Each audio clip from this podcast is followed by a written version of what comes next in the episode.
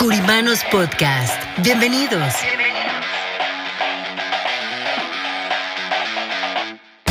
Espacio donde hablaremos de finanzas, economía, liderazgo, de los diferentes tipos de seguros como de vida, protección, anualidades, retiro.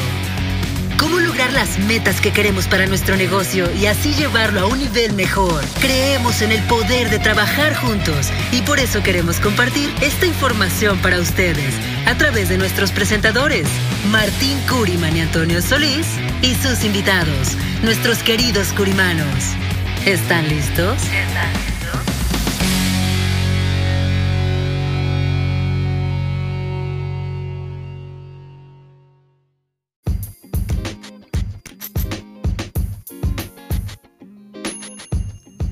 Hola, ¿cómo están? Bienvenidos a un episodio más de Curimanos Podcast. Y bueno, acá nuevamente estoy grabando con eh, mi compañero, con mi amigo Pablo Martínez. ¿Cómo estás, Pablo? Bien, Antonio, ¿cómo te va? Todo muy bien. ¿Cómo va, cómo va todo? ¿Cómo va el mundial? Bien, bien. Aquí ya eh, menos ocupado porque hay menos partidos. Ok, para, para las personas que están escuchando esto en vivo, eh, bueno, ahorita eh, ya vieron quién, quiénes fueron los que salieron ayer. este, pero yo sigo creyendo, yo tengo dos favoritos que sería Argentina y Francia. No sé tú cuáles son tus favoritos. Siendo que Brasil, estadísticamente, desde el inicio del Mundial, fue el favorito.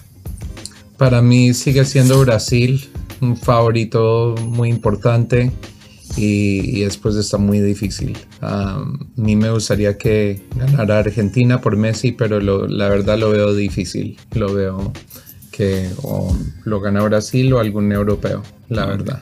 Ok, bueno, pues va a estar, va a estar muy interesante, pero bueno, vamos a, a, continuar hablando sobre lo que nosotros hacemos, sobre lo que nosotros nos dedicamos, que es el tema de la protección. Ayer, eh, de hecho, tuvimos una reunión de, de entrenamiento, de crecer eh, con nuestros agentes, donde teníamos la visita de varias de las compañías que trabajan con nosotros.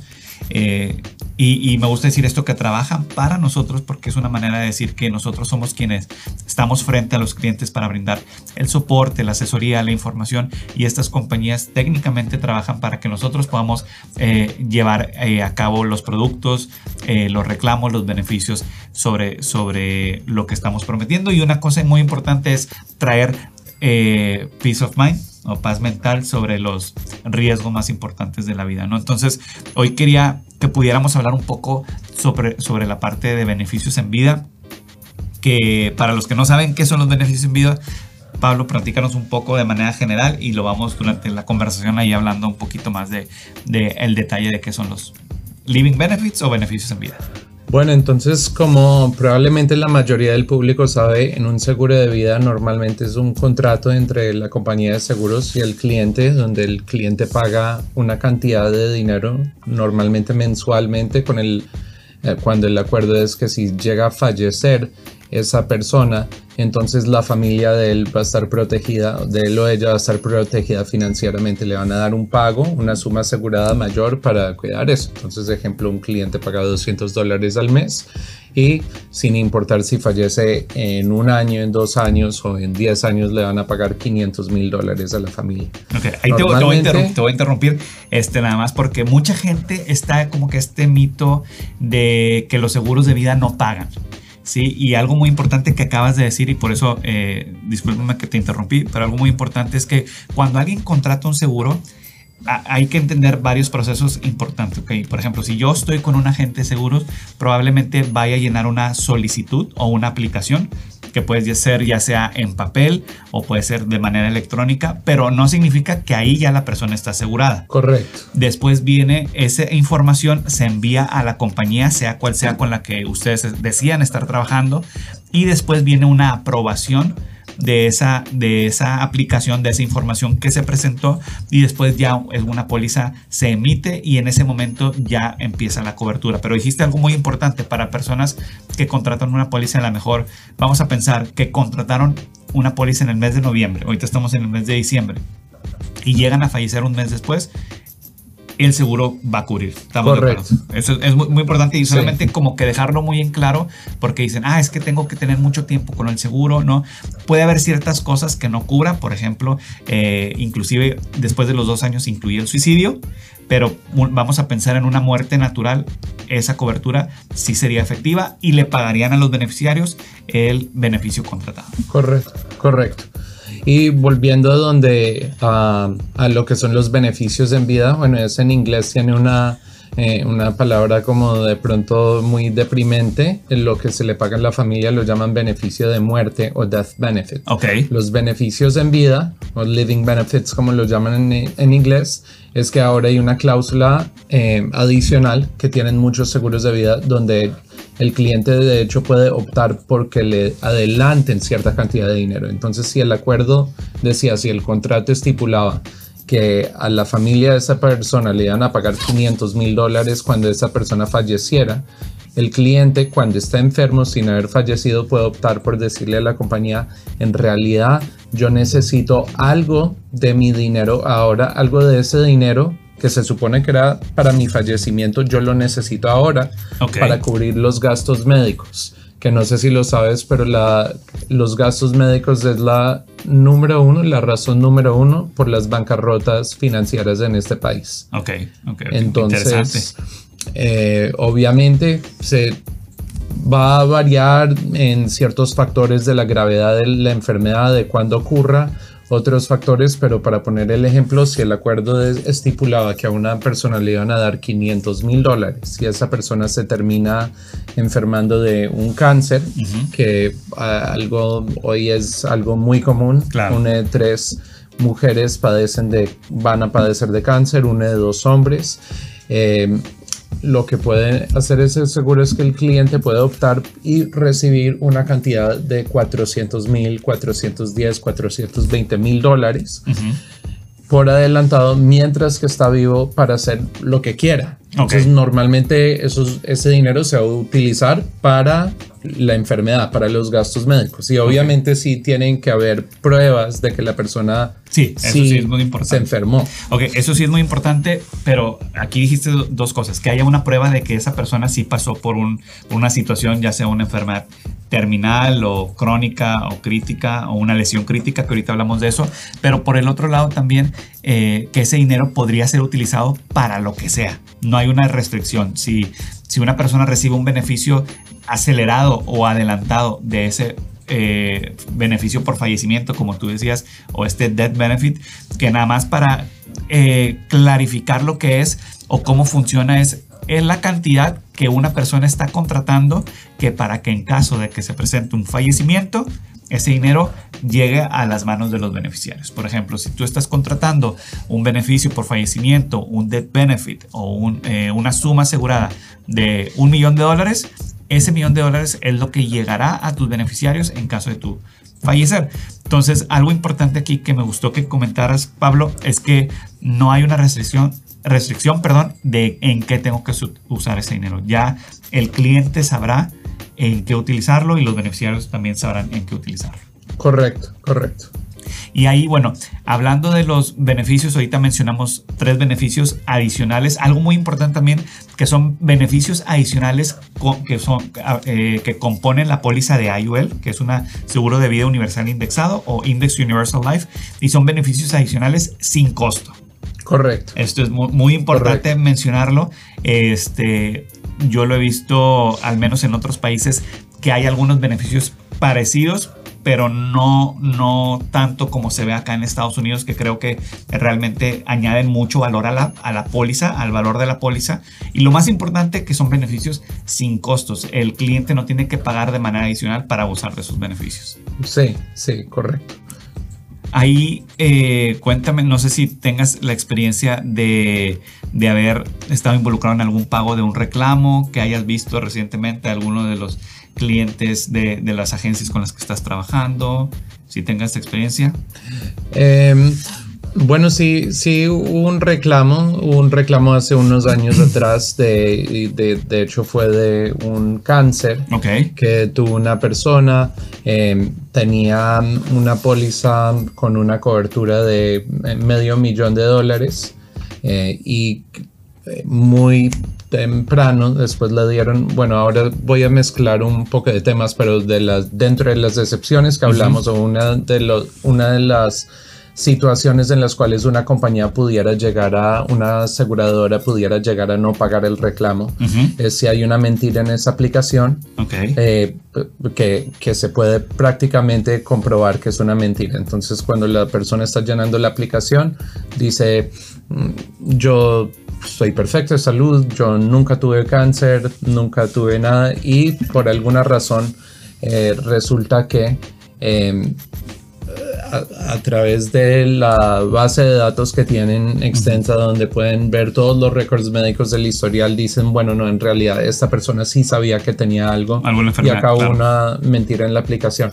A menos que sea de esos casos cuando ocurre un caso así, si el reclamo ocurre en los primeros dos años, estamos dentro de un periodo que se llama el, periodo de contestabilidad, que es un momento donde de pronto entonces ahí sí las compañías pueden investigar y ven que si hay algo que no coincide, que hay una mentira que eh, hubiera, digamos, impedido la suscripción o la aprobación de la póliza, ahí puede que no paguen. Pero en este caso, eh, entonces hay mucha gente que se preocupa también cuando algo pasa en los primeros eh, dos años eh, porque los agentes nuevos empiezan a decir, ah, no, pues no pagan en los dos años. Correcto. sí pagan, a menos que haya una mentira en la aplicación. Esto fue, me acuerdo que el agente estaba preocupado porque él decía, uy, estamos en los primeros dos años, pero la persona, para resumirte, la persona compra la póliza por medio millón de dólares al año, creo, se enferma, le da el cáncer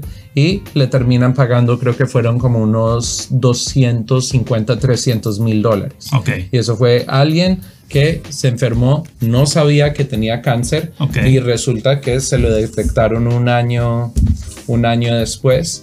Y, y sí estaba en una situación donde era una, una situación medio complicada de, de salud, porque aún dentro de los cánceres hay gravedades diferentes. Ok, no, e, eso, eso es, es un punto muy interesante y, recientemente yo le he estado conversando con otras personas que es muy común y sigue siendo muy común que haya estos comentarios o esto de que los seguros de vida no pagan. Y eso me, me sigue causando a mí mucha, eh, pues me llama mucho la atención porque las aseguradoras están reguladas, las aseguradoras tienen calificaciones por diferentes compañías que se dedican solamente a ponerle una calificación eh, en cuanto a la calidad de pagos de una compañía. Decir, oye, esta compañía, vamos a pensar que, que Pablo es triple A y yo soy triple B. Entonces, Pablo sería en este caso una mejor compañía que sería que llevar a cabo sus pago de obligaciones financieras versus unas triple B, ¿no? Entonces, eh, todo está regulado, todo está documentado, entonces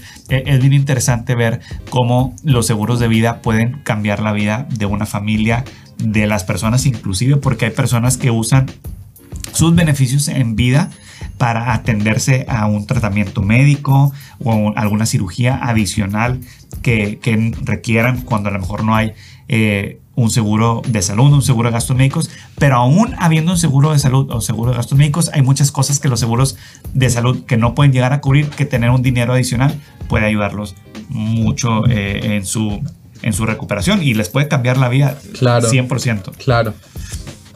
Ahí, bueno, hablamos de los más comunes son terminal, crónico, crítico y lesión crítica. Hablando de terminal, cuéntanos un poco qué es la parte de terminal, Pablo.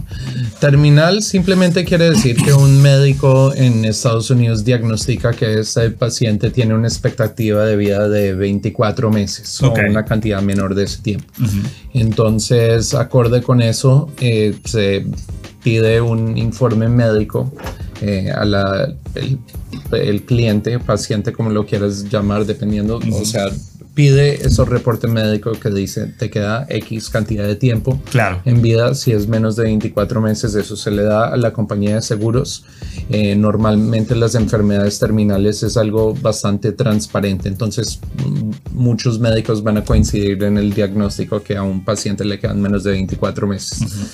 la, la compañía B, o sea, recibe el informe médico eh, que reporte que tiene la enfermedad terminal eh, y de acuerdo con la póliza que tienen, le pagan el beneficio que le corresponda o, le hacen una oferta y ya es cuestión del cliente decidir si, si, les gusta la oferta o no. Exactamente. Que también no tiene que usar ese beneficio. Puede decir, ¿sabes qué? No lo necesito o no lo quiero usar.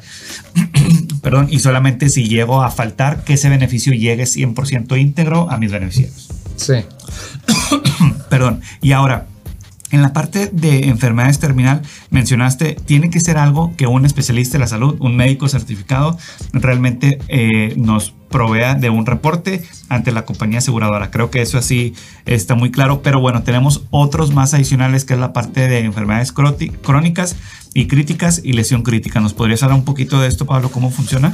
Entonces, bueno, las, eh, las enfermedades críticas ya es un las enfermedades críticas ya es un, son, como dijiste, se dividen en tres categorías, esos beneficios o cuatro, dependiendo de si quieres combinar enfermedades y lesiones críticas, pero bueno, enfermedades terminales, críticas, crónicas, las de enfermedades críticas. Eh, normalmente incluyen prácticamente como 13 condiciones de salud diferentes en las que pueden caer. El cáncer es uno de esos casos. Un derrame cerebral es otro de esos casos, un paro cardíaco es otro de esos eh, casos, de insuficiencia renal es otro de esos casos. Hay otras condiciones de salud, eh, ceguera y eso, y realmente simplemente con tal de que las personas tengan una de esas eh, condiciones, pues pueden hacer el reclamo.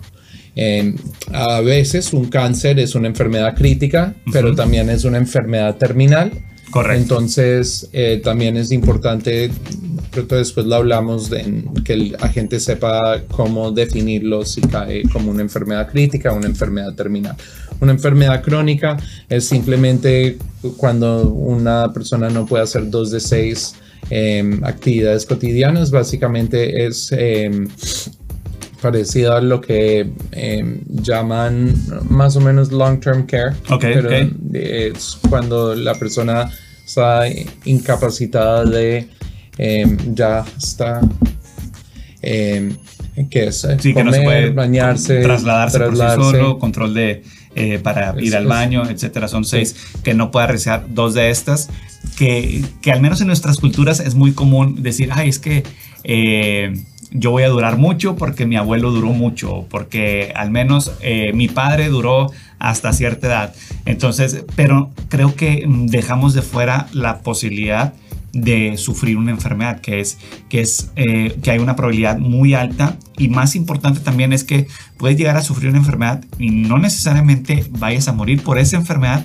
pero el tener los recursos y el dinero suficiente para enfrentar los gastos que se vienen, creo que marcan una gran diferencia y más importante es que estos beneficios no tienen costo para los clientes.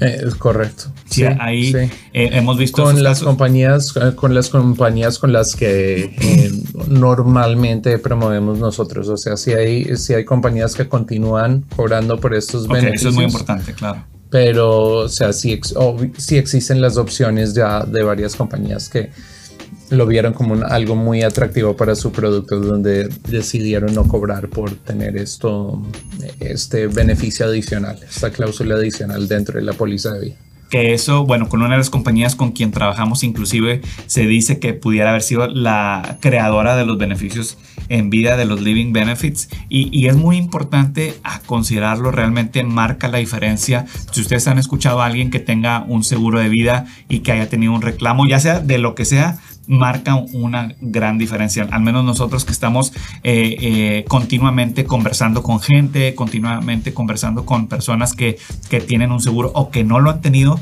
vemos la diferencia que puede marcar el sí tenerlo versus el no tenerlo, Pablo. Entonces, eh, ¿Qué recomendación puedes darle a la gente que nos está escuchando cuando hablamos de los beneficios en vida? ¿Qué preguntas hacer o en qué enfocarse para poder entender bien el concepto de los beneficios en vida? Eh, bueno, con consejo que entre más jóvenes estén y menos condiciones de salud tengan, ese es el momento de, se, dice mucho como que, bueno, la filosofía de que todo el mundo quiere lo que no puede tener, entonces muchas personas como que el mejor momento para comprar un seguro de vida es cuando uno no lo necesita. Porque si uno está bien en salud, ese seguro va a ser barato, te, van a aprobar y todas las condiciones médicas que puedan surgir adelante como para reclamar un beneficio en vida pueden surgir. En cuanto a los beneficios en vida, bueno, principalmente pues sí es bueno saber qué es lo que, cuáles son las definiciones, estrictamente hablando de los beneficios en vida, porque hay muchísimas compañías de seguros. Entonces, una enfermedad terminal no somos las la única agencia que tiene acceso a estas, a, estas compañías que ofrecen estos beneficios. Pero algunas de las compañías, algunas de las aseguradoras, la definición de una enfermedad terminal es si la expectativa de vida es de menos de 12 meses. Ok. Entonces, eh, como mencionamos, las compañías con las que trabajamos nosotros ahora son de 24 meses. Ok. Obviamente, si estás eh, restringido o compraste una póliza donde la expectativa de vida son 12 meses, si te quedan, si tú empiezas a luchar, si tienes los recursos económicos para empezar a competir ah, o combatir una enfermedad terminal con tiempo, tu probabilidad, tu probabilidad de sobrevivir es mucho mayor. Claro. Entonces, por más de que tengas, y no digo que sea algo malo, pero digamos que si tienes la opción entre elegir entre dos pólizas, una con una enfermedad terminal que, cuya definición sea 24 meses de vida O, eh, o menos, o una de 12 meses, pues mejor elegir la que te da un poco más de tiempo para poder recibir ese beneficio, combatirlo financieramente si es que te faltan los medios. Eh, y para mí esa sería la principal. Y el resto, en las enfermedades críticas, realmente cuáles son las enfermedades críticas que están cubiertas cubiertas ahí. Y, yo creo que esa parte ya es un poco más subjetiva. A mí realmente de, la que siempre pienso, porque he tenido mucha experiencia en mi vida con, eh, digamos, familiares de amigos y, eso, y también leyendo es del cáncer.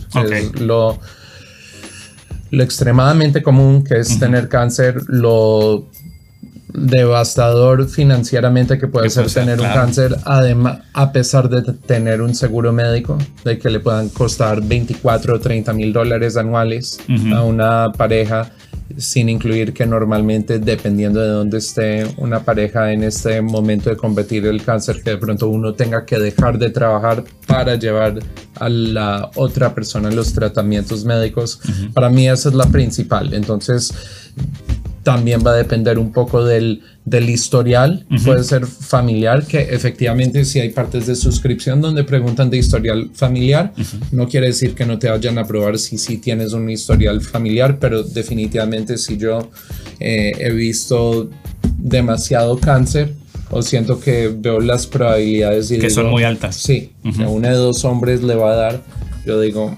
eso a mí me parece importante. Totalmente. Claro, bueno, aquí ya, ya escuchamos, creo que eso es lo que dices, hablas, diste varios datos eh, muy importantes como esta estadística de uno de cada dos hombres pueden llegar a sufrir el cáncer. Entonces creo que nadie estamos exentos. Eso es algo también importante de considerar. No vivir con este miedo, pero sí sabiendo que nadie estamos exentos de sufrir una enfermedad y esto creo que nos hace mucho más sensibles a tomar decisiones de poder vivir eh, protegidos a través de un seguro de vida, a través de un seguro de salud y a través de muchas otras estrategias financieras que traen protección no solamente a nosotros, sino a nuestras familias. Entonces, bueno, para más información eh, de lo que hacemos en Curiman Brokers Group pueden contactarnos en nuestras diferentes redes sociales, tanto en Facebook como en LinkedIn, como en Instagram, ahí está toda la información y también en el teléfono 832 303 41 37 y alguno de nuestros especialistas podrá ayudarlos. Así que, Pablo, muchas gracias. Y muchas gracias a todas aquellas personas que nos están escuchando. Para cuando salga este episodio ya en nuestras plataformas que son Spotify, Apple Podcast, el Mundial ya habrá pasado. Ahorita está siendo en vivo, pero también lo vamos a subir a las plataformas. ¿Quién va a ganar el Mundial? Argentina. Ok, bueno, vamos a ver. Yo digo que Francia, así que vamos a ver y lo vamos a comentar. Así que bueno, muchas gracias a todos los que escucharon este episodio de Curimanos Podcast y hasta la próxima. Muchas gracias, Pablo.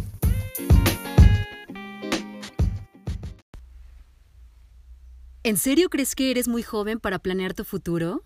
Definitivamente tienes que llamarnos. Anota este número: 1-800-217-1932.